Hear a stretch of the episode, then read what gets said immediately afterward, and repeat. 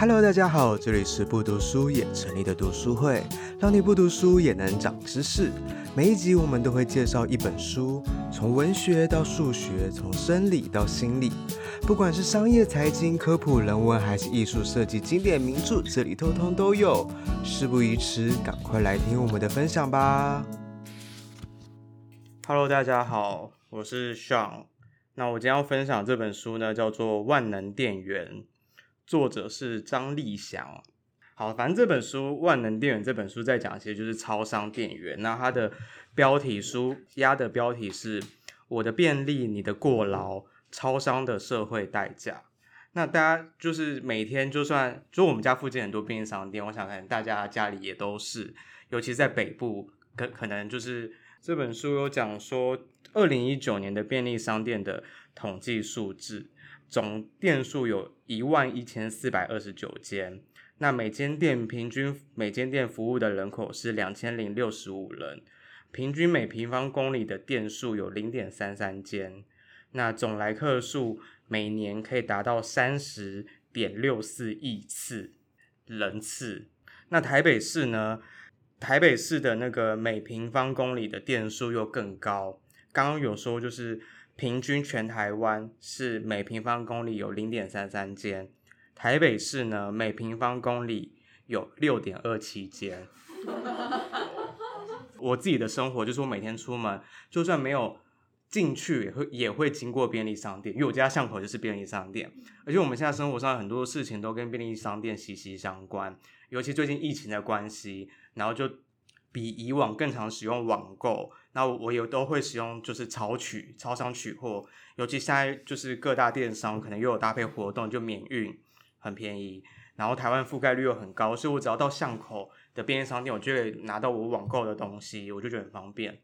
那有时候不知道吃什么东西的时候，我也会去便利商店看一下，看那个友善时光，就是现在呃 Seven 跟全家都有在推出的一个就是。如果有一些即将要过期的食物，它就会打七折，有这样子的服务，所以我就会去看一下有没有便宜的东西可以吃啊，或者是就是，或是看有没有什么新出的，像最近什么富航，然后请客楼还是什么什么金针菇诶，那个频道也是跟他们有很多这种新的东西，就会想说，那我去看一下有没有什么有趣的好吃的东西，就会去看，甚至是以前我们家里有印表机。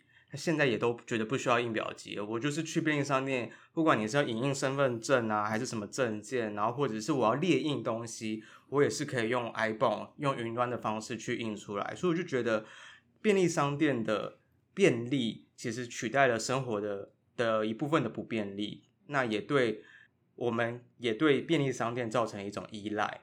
那这是我会想看这本书的原因。好，那来介绍一下作者。这本书的作者呢，叫张立祥，他一九九二年生，台北人。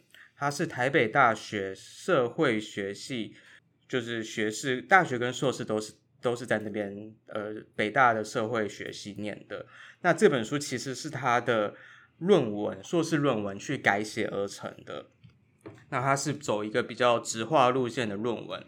那他也有写了很多，就他自己曾经在大学的时候也在便利商店打工，所以他我觉得他还算是有了解到这一块的，就是从头到尾的呃过程，然后来写这本书。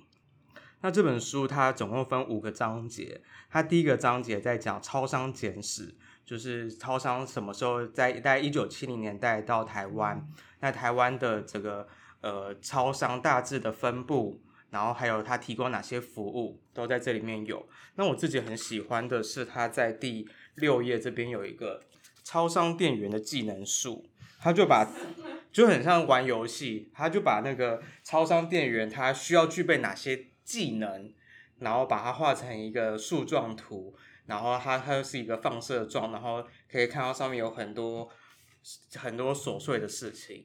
对，然后它分成了呃六个大的项目，分别是服务，然后即食品、再制品、储存展示、事务以及其他类。那它每一个大类别下面都会有分出来细节，像是服务，它就是当然要理所当然要服务客顾客嘛。那即食品的部分就有咖啡机、微波炉、双麒麟机、面包架、热水机、地瓜机。要会，就是我自己觉得啊，要做超商店员真的要会蛮多技能的。对，可是这本书也揭露一件事情，就是这些超商店员，如果以全职的呃店员而言，他们领的是最低薪资，就表示他们的汰换流动是很高的，而且是很容易被取代的。那这个就到它后面的内容。好，我先回来讲。那第二章它是超商店员的日常，所以他就画了一个，就是他每个超商的上班员工开始上班每一个小时，他大概会做哪些事情？除了服务客人之外，他们有很多其他的事情要忙，包含补货、进货，然后清点这些东西。那第三章呢，他特别的在讲超商店员的机器日常，就是因为超商店员其实他。工作的大家可以想象，一个超商店员站在柜台里面，他第一，他面前一定有一台 POS 机，就是那个要扫条码，不管什么东西有条码都可以扫的那台机器。然后结账有很多东西要按，他前面都在讲偏店员的部分。到后面第四章，它的标题叫做“万能店员”，他开始在讲一些消费者跟店员之间的关系，以及是谁把超商店员推向万能。那是不是超商店员有更加万能的可能？那或者是呃，我们有什么办法能够按下暂停键？他最后一章在讲组合劳动与便利社会，他就讲到了社会这个便利商队对于台湾整体社会带来的一些呃隐忧，或者是方便代价这些等等的，就是刚有稍微讲过一下。好，反正就是一九七零年，然后他就是变统一超商开始嘛，然后叭叭叭。那最近因为疫情的关系，所以其实超商也开始。现在最新的东西是试剂快筛试剂，也即将要可以在便利商店可以买买得到。那前一阵子的话，就是因为疫情的关系，所以政府有征收口罩，那也是透过便利商店去做领取购买，还有像是五倍券。然后三倍券这些的券也是由便利商店去做发放，那这些东西其实一直都在更新，一直这些东西只会加上去，不会减少。就至至少我我可以理解到，就是大家理解到便利商店有多么好用之后，这些服务很难从这个便利超商去取消。像便利商店也可以去洗衣服，你可以拿脏衣服去便利商店洗。你的顾客享受到这些便利的服务之后，他就不会希望你取消。他反而会一直去要求你要提供更多更多的东西。接下来再讲超商店员的日常，我就单纯就呃超商店员一定要会的四件事情来讲。好，第一件事情叫做认识商品、补货跟清洁作业。身为一个店员，你要了解你们这间店什么东西、什么商品摆在什么地方。就我一个顾客去问你。诶，这个东西放在哪里？你一定要可以快速告诉我说在哪边，在哪边，什么第几个货架，第几排到哪里，这是基本上一定要有的。那那些货架就基本上一定要去擦，让它一尘不染，然后把所有的商品拉到最前排，就让它的排面是整齐干净，然后是方便购买的。好，那第二点呢，叫做喊话术。那它这里面还包含了一个东西，叫做记忆烟品位置。好，那先讲话术这个东西，就是呃，台湾的便利商店一开始，不管你有没有看上店员，店员一定会先喊欢迎光临。开始你可能就自己去买你想要的东西。那结账的时候，他就问你说：“哎，那这东西什么两件有八八折？然后你是不是需要统编载具？呃，要用什么样的支付方式？叭叭会有很多，呃，要不要点数？要不要几点？有没有会员？还有很多的资讯。哦，现在更新一下哦，现在。呃，你进便利商店之后，他除了要喊欢迎光临之外，还会说请帮我扫十连字跟酒精，呃，消毒量体温。对，就是这就变成他们一定要讲的一一一连串的话术。好，那第二个叫做记忆烟品位置，就是我不确定大家会不会注意到这一点。超难的。对啊。超商店员的背后其实就是烟品的架子。那那个架子就是，如果大家平常没有买烟，可能没有发现，可是它后面其实是有很多个牌子，然后很多个颜色。很多种不同的浓度，那可是呢，通常在呃去买烟的人，他都会对那个烟很熟悉，他就会直接喊一个七星中弹，店员就要理解七星中弹代表什么意思，或是什么卡卡三、卡四、卡五、卡六、卡七，就是什么卡斯特几号几号几号。对，那甚至有一些比较不熟的店员，可能还要顾客，对顾客会说，哎，这个是一百一十二号吗？还是一百一十三号？他用笔的。就是消费者可可能买烟的人觉得很简单，就是我就是要买一个七星中弹呐、啊，对，对啊，为什么不理解七星中弹是什么？可是后面那一整排的烟，我怎么会知道七星中弹？对，我怎么会知道七星中弹是什么？对他，对他不会讲的很明确，说我想要七星的呃蓝色包装。他会教啊，呃、对对对，就是二十几号。对对对对，就是就是这这个是他们工作一部分，我没有说就是这件事情不对。对对，我很佩服他们，我是抱着一个 敬畏的心。对，然后呢，那第三点呢，就是使用收银机，就是收银机就是钱嘛，钱一定是最重要的，不管你是反正你不管是操作什么样的服务，最后一定会通过到钱这一端。那不知道大家有没有经验，就是在排队队伍等很久，就只有一个店员在那边结账，然后另外一个在那边补货，然后我就想说，我已经排那么久了，你到底在干嘛？可是那个其实是他们的任务分配，那他们会有一个类似可能周期，可能前一个顾客他要服务的手续比较多，所以他就会做比较多，要扫比较多条码，要结账，然后什么什么比较麻烦，就是冗长的排队结账队伍更会影响顾客的情绪。所以你那个店员要很快速的操作那个机器，然后去完成结账功能。然后我不知道大家知不知道说，说其实收银机的荧幕面板上还有一些小东西要按，它必须要记录说你这个消费的课程是男性、女性、年龄层是什么，它是要点这些东西的。它要在这么短的时间内完成这件事情，因为呃，可能后面的超商的。公司需要收集一些大数据的东西，就是做后续的行销等等的。好，那最后一个超商店员的日常一定要做的就是收银机的连带事务，反正就是所有跟扫条码有关的，不管是你要结呃你要缴费、点数卡，然后宅配单、电池回收、IC 电话卡的购买，这些都是要经过店员然后去提供给你的服务。那这些也都是只有在柜台才可以用的，那所以这些都是店员要必须要学会的东西。可是店员是只需要这是四件事情吗？那这本书当然就是说不不是，对。不过因为太太繁杂了，这边就不一一介绍。或许有人会觉得说这些东西都都不是你在做啊，都是机器在做啊，我都是找收是收银机在结账，是可能茶叶蛋机在煮。茶叶蛋，然后是可能印表机在列印，就是之前有分享过的那个八二年生的金智英这本书里面是，它里面有一句话讲到是这样说的：你知道最让我难过的是什么吗？医生反问我，饭是电子锅煮的，衣服是洗衣机洗的，为什么你的手腕会痛？就是超一样的，我觉得这句话可以可以替代到超商店员里面，就是。就就是这样的角色，就是一样。大家可能会觉得说，超商店员不就是在那边结账啊，然后补货而已。可是其实里面有很多眉眉嘎嘎的东西是他需要去做的。的确，这是他的工作没错。可是他们领的是最低薪资，有时候会觉得很打抱不平嘛。这本书就写说，那这这样子的，呃，为什么他超商可以用最低薪资去支付店员？因为他其实所有东西都标准化。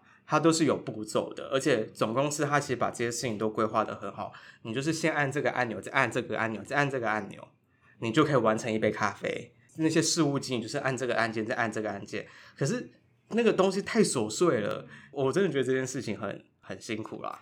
对，不知道有没有办法，就是把那个辛苦的情绪传传达给大家。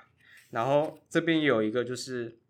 这是第这是第三第第二第三章的部分。那第四章的话在讲万能店员，那其实主要在讲的就是店员跟顾客之间的关系。然后当然就是刚刚有讲到企业希望赚钱，所以会接很多业务到便利商店里面。那消费者也从中就是获利，就是获得了更方便的服务，对，更方便的服务，对，所以他就会大家越来越习惯这件事情。那其实谁把超商店员推向万能的？第一个是产品流程的创新，就是像自动咖啡机或者是那个事务机，就是可以用按键就可以付完成很多功能。你要取票，你要领票、购票，你都可以用那个事务机买。那第二个叫做产业移转，就是原本像咖啡机这种，超多超超商里面有很多服务是跟外部厂商合作的，像是宅配、交通票券。中奖发票，甚至是手机门号申请，它都是跟外部厂商合作，在可是我在便利商店就可以完成的，甚至是领钱。我现在去每一间便利商店都有 ATM。那这边当然也会有一些跨业产生的争议，对，像是之前有旅平险，就是是在超商卖贩售旅平险是不是可以的，或是呃什么台胞证加签代收送被罚钱，或是销售乙类成药被反对等等的，还有 Seven 蓝雨店的开幕。是不是会影响到到到当地的生态？因为大家那边变得更方便了，所以更多游客涌入，然后等等的，那是不是还会有货运船这些进入？那第四章的话，就是刚刚有讲到说给万能按下暂停键，它里面有讲到说，就是店员他的事情其实有时候被拆得很散，就是他同时要同时应付很多。顾客需求，你可能在帮这个客人结账的同时，你后面的咖啡机正在运作，然后可能那边的茶叶蛋机可能也要加水，同时进货的人又又来了，因为是冷藏商品，所以它不能够在常温下放太久，它必须要马上进到冰冰柜里面等等的，所以店员被拆得很散。然后呢，他有一些事情其实是客人应该要自己完成的，那他希望他这边是我觉得啦，他这边应该是希望大家多一点的。体谅，那或者是遇到有一些店员的时候，他可能会试着跟你提出一些需求，像是呃这边举一个例子，就是寄有时候你在寄货，卖家可能印印了一堆单子，他希望店员帮他把这个东西粘贴在在货物上面。那你们觉得这件事情应该是顾客要做的，还是是店员要做的？随便，我刚才是讲随便，对，当然，其实是其实是都可以，可是。他他想要讲的是，这个他可能平常也会帮忙，店员可能也可以帮忙粘，他没有说不可以。可是他如果他现在真的很忙，他可能要学会拒绝，说不好意思，可以先请你自己粘好，然后我等下帮你做出货动作。可有些人不一定能够理解，想一下这个问题。那我接下来就直接讲，就是最后一章叫做组合劳动与便利社会。那其实他前面在讲的就是。我会觉得超商店员是一个相当忙碌的工作，然后工作内容很琐碎，可是看起来好像也不需要具备一个专业的技能，还感觉很像在瞎忙嘛，就是很像很像小蜜蜂一样，一直在就是东跑跑西跑跑，东摸摸西摸摸，可是他其实在就是提供我们很多服务，他们没有在瞎忙，他们没有在瞎忙，对，所以我刚刚就是就是他们真的很忙，对，因为我对，但因为我我可能进去一下子。然后我可能就出来了，所以我可能只看到很片段的，我可能就看到你刚好在划手机的时候，我可能就刚好看到你结账很慢的时候。反正我身为顾客，我就永远都有可以抱怨的东西。因为因为这本书有讲一些可能比较 OK 的部分啦，就是那个已经是很少的例子，就是你也可以你也可以想象得到那样子的 OK，，的确就是可能就是会真的会发生这样子的状况。对，然后他有说这个呃便利的代价，其实来自于他们经常性的被打断注意力，然后心智疲劳感的增加，就是他可能情绪劳动，就之前有讨论过情绪劳动，然后这些等等，然后他常常要从在做一件事情被中断。被抽离，然后再回归，再继续专心。所有工作都是这样。对，所以，对对对，所以，所以我这边在所有的他讲的是所有的都是，不止服务业啊，整个整个劳工都是。是，对。那它里面讲到了一个角色叫做协调人，他是对于店员这个角色的另一种称呼。那他同样提到说，这个协调人其实出现在各行各业里面，像是 PM。外送员、医师、警察、行政人员，其实大家都各都在试着满足各自客群的需求，并且符合职务上的准则，但却很难从工作里获得丝毫的成就感，因为不出错就很好了，谁还期待着比规定的份额做出更多贡献呢？对，我觉得这个可能也便利超商，它是一个整体大环境的缩影的感觉。就是我看完这本书，其实是我对。就是他也不是真的要帮超商店员打抱不平，而是他是一个我们整整体社会都对所有的工作、所有的从业人员，不管你是在是不是在工在超商工作，都会要求着有一样的要求，要更多的那种我不知道贪婪的性格吗，还是什么，或者要求更便利的服务等等的。好，然后他说，就是这个协调人其实不只是在人与人之间，其实还是在机器与人之间，或者是机器与机器之间。那他都在做一个协调的工作，他就说这个便利便利其实是有代价的，那这个代价其实是建立在呃超商店员的过劳上。这本书的结论，他说下次走进超商或者面对各行各业各式各样为你提供服务的人们时，请试着思考，当这些人不再提供服务时，你的生活会变成什么样子？便利终究来自于我们每个人的牺牲。嗯，好，这是这本书的结论，分享给大家。我觉得这这应该回归到结构问题，就是我们所有的的时薪或者是整个台湾的薪资结构就是有问题。就可能大家都觉得理所当然吧。对啊，但是企业啊，回归到企业本身啊，而且他今天你既然那么忙，那你为什么不要多请几个人？对，因为成本太高啊。再多请一个就压缩他的。对，但就是就压缩到我的获利啊。回归到每个产业都这样啊。嗯。我像我们要加班啊？为什么？因为人不够啊，做不完。对啊。所以这本书我觉得应该它是先从超商往很里面很里面的地方钻，然后钻到钻到一个社会议题之后，它会再把它放大到整个社会，其实整个结构性都会有这样的问题。谢谢，谢谢大家。听完今天的这本书，不知道你有什么感想呢？有任何指教也欢迎留言给我们。喜欢我们的话，欢迎追踪、订阅、分享我们的频道，在 Instagram、Facebook、Medium 都可以找到我们。另外，有使用电子书的小读虫们，千万别错过我们跟读墨合作的专属优惠码 BDSMOO 二零二二 Q3，只要满两百五就可以折五十元。感谢你的收听，那我们下次见喽，拜拜。